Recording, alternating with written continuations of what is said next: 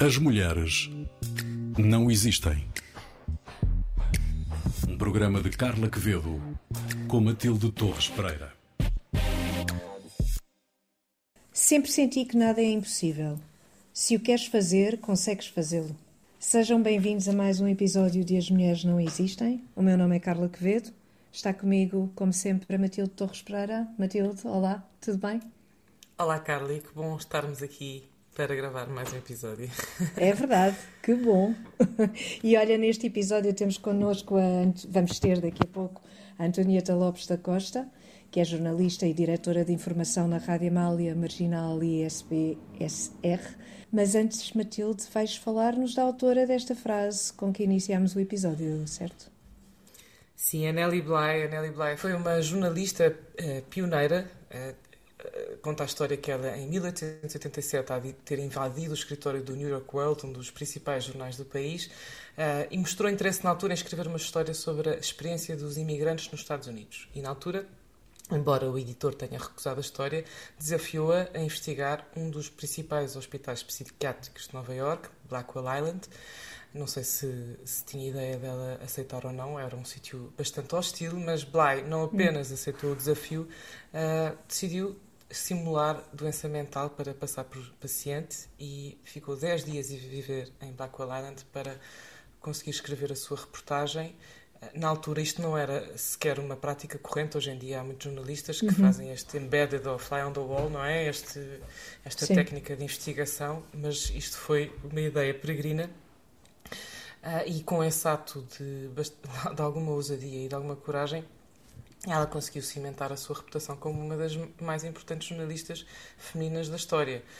A sua reportagem Ten Days in a Madhouse transformou-a assim rapidamente numa das jornalistas mais famosas dos Estados Unidos. Ainda hoje se pode ler e vale a pena ler. Foi assim que a prática do jornalismo investigativo terá nascido. Foi uma carreira que teve várias aventuras. Uma das mais famosas foi quando decidiu viajar à volta do mundo depois de ler o, o famoso livro de Júlio Verne, à volta do mundo em 80 dias. A sua viagem só durou 72 dias, foi um recorde mundial. E antes de se lançar, eh, foi bastante eh, aconselhada a não o fazer. Diziam que precisava de ter um protetor, não podia viajar sozinha, que ainda por cima só falava inglês, não ia conseguir comunicar. E ela, dentro deste seu espírito pioneiro, disse: Bom, acho que eu consigo dar conta do assunto e desafio quem queira fazer então comigo essa corrida. E, e é verdade que houve outro jornalista que saiu de outra publicação no mesmo dia. E ela chegou mais cedo. Não é para dizer que o que interessa é ela ter ganho a corrida, mas a verdade é que isto ilustra a máxima dela e que falámos disto no início do programa, não é? Se ela tinha esta ideia de se é possível, se, se achas que consegues, é provavelmente consegues. Uh, portanto, ia sempre em frente no, em, em 1895 eh, casou-se com um milionário, Robert Seaman, reformou-se do jornalismo uh, e o seu marido morreu poucos anos depois e deixou à frente de uma grande empresa. E, ao que consta, os seus, os seus sucessos não ficaram por aí. Ela foi muito bem sucedida a gerir a empresa, patenteou várias invenções que algumas até são utilizadas hoje. Uh, e no final de vida voltou ao jornalismo cobriu o movimento pelo sufrágio feminino, cobriu a Primeira Guerra Mundial e morreu, ainda a trabalhar como escritora, de pneumonia a 27 de janeiro de 1922. A grande Nelly Bly. Uhum. A grande Nelly Bly, aventureira. Também ela. Uh, uh, eu acho que já temos connosco a Antonieta Lopes da Costa. Olá, Antonieta, que também é jornalista. Olá, Olá Carla. Olá, Matilde. Muito obrigada por teres aceitado o convite. Uh, eu vou fazer uma brevíssima apresentação da Antonieta Lopes da Costa, que começou na Rádio Paris-Lisboa como animadora da manhã. Uh, em 1990, logo a seguir à queda do Muro de Berlim, foi para a Alemanha, foi precisamente para Berlim e, e fez, uh, trabalhou como correspondente para várias rádios em Portugal. Também nesse ano teve num estágio no Parlamento Europeu, onde, onde estiveram apenas um jornalista de cada país membro Uh, e também nesse ano começou a trabalhar com a Deutsche Welle, que era a rádio de informação internacional alemã, numa redação em língua portuguesa. Portanto, teve toda, toda esta, esta experiência na Alemanha. Uh, em 1992 vo, voltou para uh, trabalhar na Rádio Paris-Lisboa, como coordenadora de antena, e foi também nomeada diretora dessa mesma estação. Alguns anos depois, a Rádio Paris-Lisboa é, é, é, substituída pela Rádio Europa Lisboa, uma, uma estação de rádio, uh, aliás, onde eu conhecia a Antonieta, uh, na altura, que uhum. estava muito voltada para a informação europeia e que tinha um lado musical muito ligado ao jazz.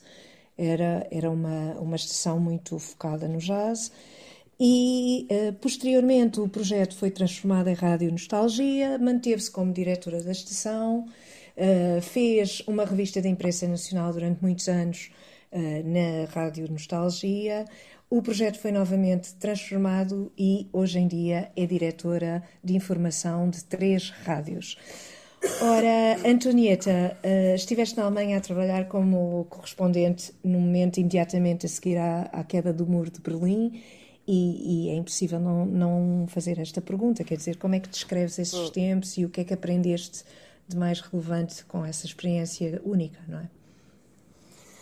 Bom, eu nesses esses tempos eram tempos agitadíssimos, não é? Ainda por cima claro. para Berlim e, portanto, o muro ainda havia duas moedas, Uh, os, uh, as pessoas que não eram alemãs entravam por um, por um sítio, os alemães por outro, ainda havia imenso muro, não é? imensa gente a partir bocados do uhum. muro, uh, e era uma altura em que de facto a cidade, a cidade estava, estava, parecia que estava tudo louco, não é? e portanto fiz algumas, fazia correspondências para Lisboa de várias coisas que me pediam, mas naquele primeiro ano por exemplo, fiz uma vez uma reportagem de um bar em Berlim-Leste que se chamava Obstund Gemüse e era um bar onde se entrava por um buraco na parede que não tinha porta, era um prédio hum. ocupado em Berlim-Leste. Quer dizer, isto para dizer que as coisas estavam assim meias de repente, meias confusas. Foi... Sim, sim, uhum. sim. E claro. as pessoas tinham. Uh, as pessoas em Berlim Ocidental. Eu vivia em Berlim Ocidental e as pessoas em Berlim Ocidental tinham aquele sentimento coitados, estiveram fechados tanto tempo, uh, uhum. presos ao comunismo, uh, são os nossos irmãos que ficaram fechados ali não sei quantos anos, uh, mas ao mesmo tempo a cidade a mudar tudo. por exemplo, nas estradas, a loucura.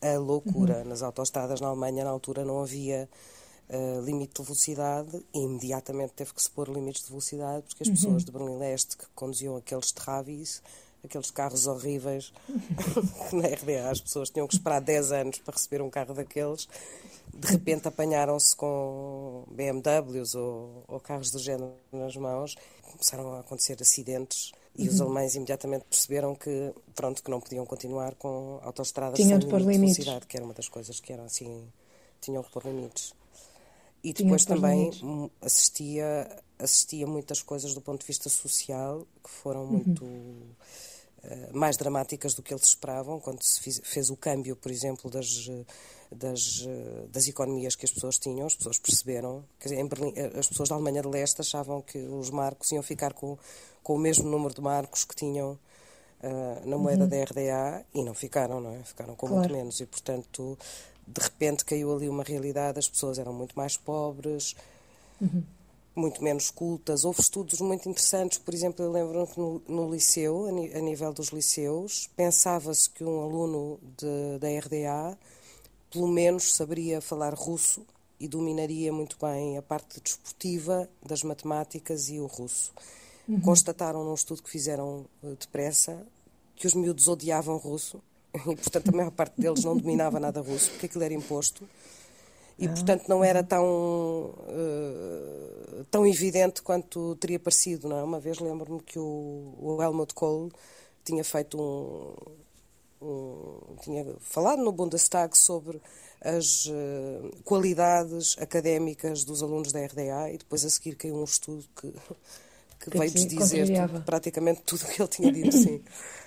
Isso também era tudo. interessante ver esse, esse lado, sim, sim. Sim, havia uma expectativa que afinal não correspondia minimamente à realidade. Um, e eu, na altura, uh, percebi, percebi, olhando para as pessoas, se elas eram de, de RDA ou não. O que é uma coisa pois. estranhíssima de se dizer, mas eu percebia. Sim, sim, sim. Pela, Imagino que fosse bastante. Pela roupa, como é que percebias isso? Sim. Pela roupa, ponto número um, pela roupa. Ponto número dois, nas esplanadas, por aquilo que as pessoas escolhiam. Uhum. Porque, por exemplo, se estivéssemos numa gelataria, o gelado mais estrambólico do mundo, cheio de foguetes e de... eram as pessoas bandeirinhas. Isso, é? Sim. Uhum. E, e também eram pessoas um bocadinho pálidas, mais pálidas que os alemães do Ocidente. Eu imagino que, e se eu detetei isso durante pouco tempo, eu imagino que fosse porque eles não, não tinham muitas frutas, não tinham muitas talvez vitaminas, não sei. Eu ah, reconheci que reconhecia. E pelas roupas também, pelo tipo de ganga que vestiam, etc. Percebia-se. Claro. Quem nasceu na, na antiga RDA foi a Angela Merkel, não é? Que acabou a liderar o partido centro-direita e foi considerada a mulher mais poderosa do mundo. Uh, mas, uhum. mas as razões, como é que tu vês? Uh, quais são uh, as razões que apontas para isto ter acontecido? Isso deve-se às qualidades políticas de Merkel? Ou a mentalidade alemã é mais avançada em certos aspectos, nomeadamente no que diz respeito às mulheres? Um, eu acho que a Merkel é, é, de, é da, da, RDA, mas esteve ali numa bolha muito especial quando foi uhum. educada, não é? Uhum. Uh, portanto, tinha acesso a coisas de, de, da, da República Federal Alemã, tinha uh, o pai era era era bispo, não é? E portanto uhum. ele andava uh, andou por vários sítios, era eles tinham regalias que outras pessoas da RDA uma liberdade diferente. Uhum. uma liberdade diferente. Um, de qualquer modo acho que ela acho que os alemães aí são são são abertos sim a ter uma uhum. mulher que os lidere. E acho que e, e, eu fiquei muito surpreendida de ser uma pessoa da RDA um, uhum. que hoje ninguém fala nisso não é? A Angela Merkel é alemã ponto. Mas na altura isso sim, era claro isso era mais ou menos evidente. Um, mas acho que os alemães aceitam isso perfeitamente, sim. O facto de ser mulher não é. O, fa o facto de ser não mulher é não é. E notaste, enquanto, enquanto lá viveste, notaste que havia que havia, enfim, é, comparativamente com Portugal, eram mais abertos, eram menos uh, complicados. Quer dizer, eu achei, eu achei, a Alemanha é um país pesado. É um uhum, país pesado, é, é, sob, vários, sob vários aspectos. Tem em relação aos estrangeiros, e isso eu senti porque eu não sou alemã, não é? Tem em uhum. relação aos estrangeiros uma quase que uma eh, uma, uma obrigação de tratar muito bem e de uhum. te acolher muito bem, para que tu te sintas muito bem. Eh, é quase um exagero.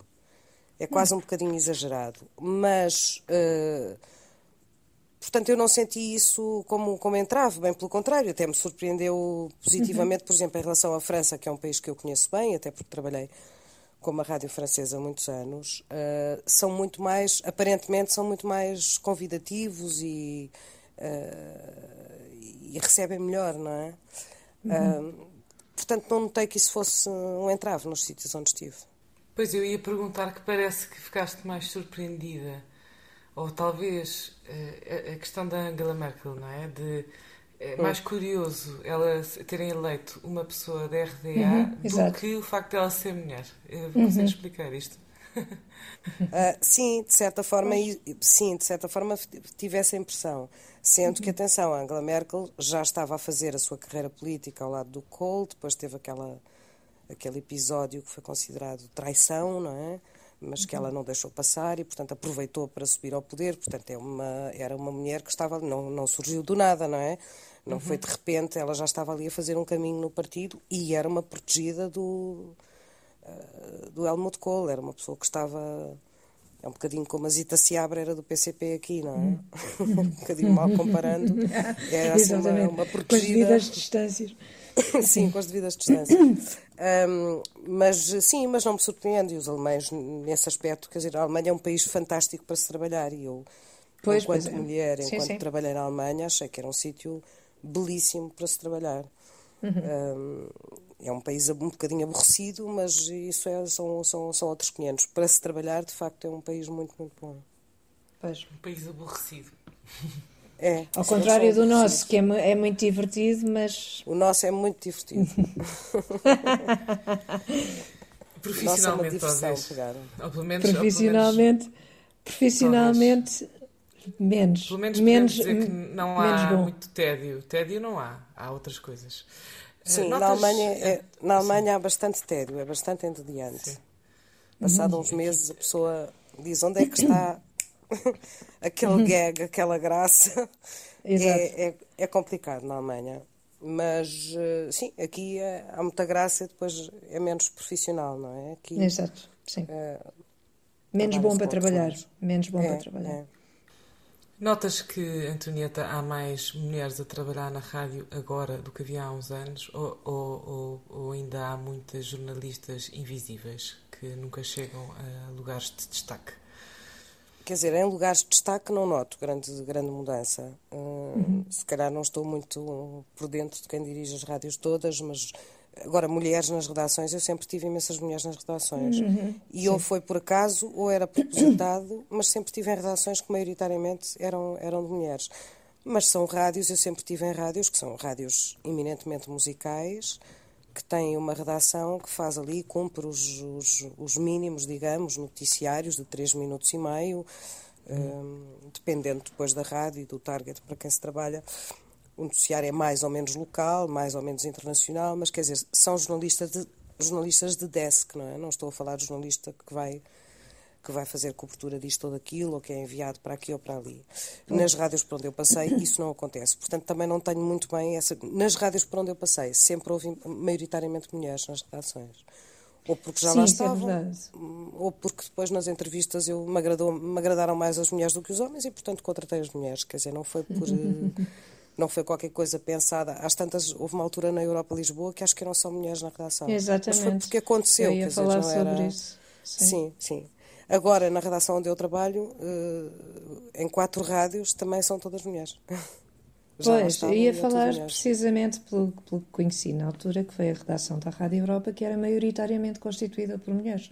E, e era uma rádio excelente. Vês uma relação entre uma coisa e a outra? Ou... Pois não sei, quer dizer, acho entre também... estes factos. Sim, podia também ser. Havia era... homens, também havia homens, obviamente, havia homens, mas, era, claro, mas claro. era maioritariamente feminina a redação. Sim, e na redação eram, eram, eram só mulheres também. Não, eram só mulheres. Um jornalista, sim. havia um jornalista, depois, depois foi-se embora, portanto, depois ficaram uhum. só mulheres. Os uhum. animadores é que tinham mulheres e homens mas cá está, foi porque aconteceu, não é? Não, aconteceu não assim, torna... exatamente. Aconteceu sim. assim, portanto ficaram. A redação era assim. Um, sim, eu acho que isso não retira qualquer eh, não, qualidade. Era nem, uma, nem... uma piada.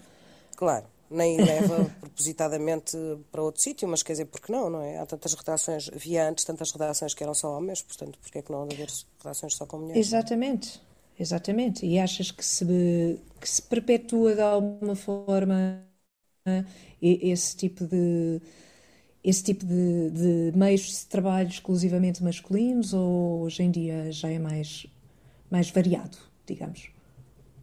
Pelo menos eu, nesse Por meio. onde eu me movo isso não se perpetua. Eh, eu espero que isso não se perpetue pois, noutros pois, sítios. Pois, pois. Uh, pois é por onde eu ando, Bem, não. Na minha experiência Mas, nunca exemplo, me aconteceu ter, ter pois, ambientes exclusivos. Eu sou um bocado mais nova do que vocês. Nunca me aconteceu uh, ter uhum. redações, nem, nem circular em meios exclusivamente masculinos. Normalmente até há mais mulheres, nos sítios onde passei, normalmente até havia uhum. mais mulheres. A grande, aquilo que noto é que no, na, nas, nos lugares de decisão pois. é que os homens costumam. Um, costuma pender a balança mais para o lado dos homens. Mas as equipas aliás, bastante São mais femininas. Mais mulheres do que, do que uhum. homens, sim. Eu tenho exatamente essa experiência também. Pois. Um, uhum. Na RFI, por exemplo, havia várias redações de, de vários países que eram chefiadas por mulheres, mas a maioria era chefiada por homens. Um, mas as equipas, cá está, com muitas mulheres. Portanto, tenho exatamente pois. essa noção também. Pois. Vês uh, exatamente o que, porque é que as mulheres não não chegam habitualmente a esses lugares de chefia. Qual, qual, é a razão, qual seria a razão para isso acontecer, neste, neste contexto em particular? Neste contexto não vejo razões objetivas para isso, quer dizer, as pessoas... Pois.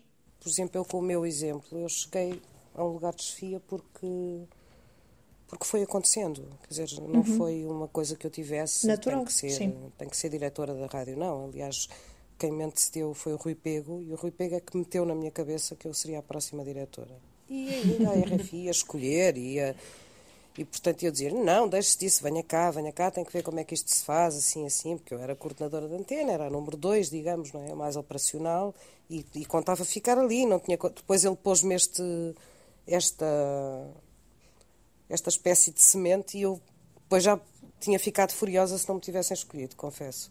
Depois, quando, fui, quando, quando aquilo avançou tudo, não é? Quando o processo avançou e quando eu fui à entrevista, aí disse: caramba, eu tenho que ganhar isto. Um, mas, mas, mas aconteceu pelo meu trabalho, pelo meu desempenho, muito porque eu falo muito bem francês e inglês uhum. e isso na minha vida profissional adiantou-me imenso, nomeadamente no estágio do Parlamento Europeu. Claro. Onde eu fui claro. fazer uma prova escrita em francês e outra em inglês, com total certeza de que não ia ficar neste estágio nenhum e fui fazer porque insistiram para eu fazer. Disse, isto está mais comprado um concurso destes, quer dizer, um jornalista por país, vocês estão a brincar, não vou entrar nunca, ninguém sabe uhum. quem eu uhum. sou. E eu de facto entrei. e isso surpreendeu-me imenso. E eu pensei no fim das provas, ah, eu até fiz isto com relativa facilidade, para escrever em francês e escrever em inglês, ali uns questionários, umas. Pensei, caramba, pá, eu realmente sei, sei muito bem francês e sei não sei mal inglês, portanto.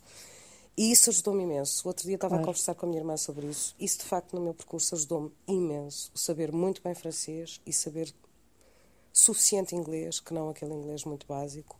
Uh, Exato. Porque isso eu tive a certeza naquela altura que foi uma das, uma das razões por que entrei. Que maravilha. Muito bem. Antonieta, gostava imenso de continuar esta conversa, mas eh, isto é, é uma conversa curta e, e terminamos por aqui mas, mas vamos falando. Muito que é o que se costuma dizer. Falando. Gostei muito. Muito obrigada. Espero que tenham gostado. Um grande beijo Também. Muito obrigada. Ficamos com pena de não poder investigar mais sobre. Deve ter é, muitas histórias exatamente. Sobre, sobre a tua vida de repórter também, que teria graça aqui explorar. Exatamente, sim.